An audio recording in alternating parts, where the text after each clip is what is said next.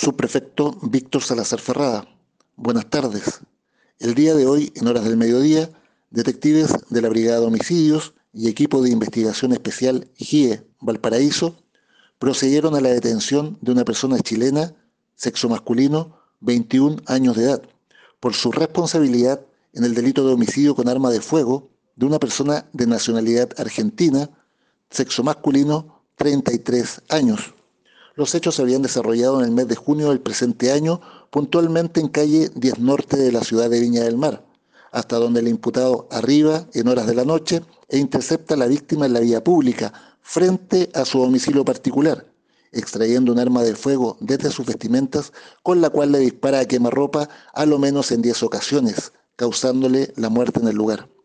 Hoy, en su domicilio particular,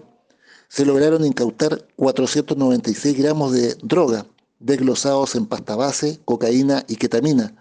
los cuales se encontraban dosificados en bolsas, envoltorios plásticos y papelinas, además de un arma de fuego del tipo pistola 9 milímetros y un artefacto explosivo conocido como granada de mano. El detenido será puesto a disposición del juzgado de garantía Valparaíso el día de mañana por parte de los detectives a primera audiencia para su correspondiente control de detención.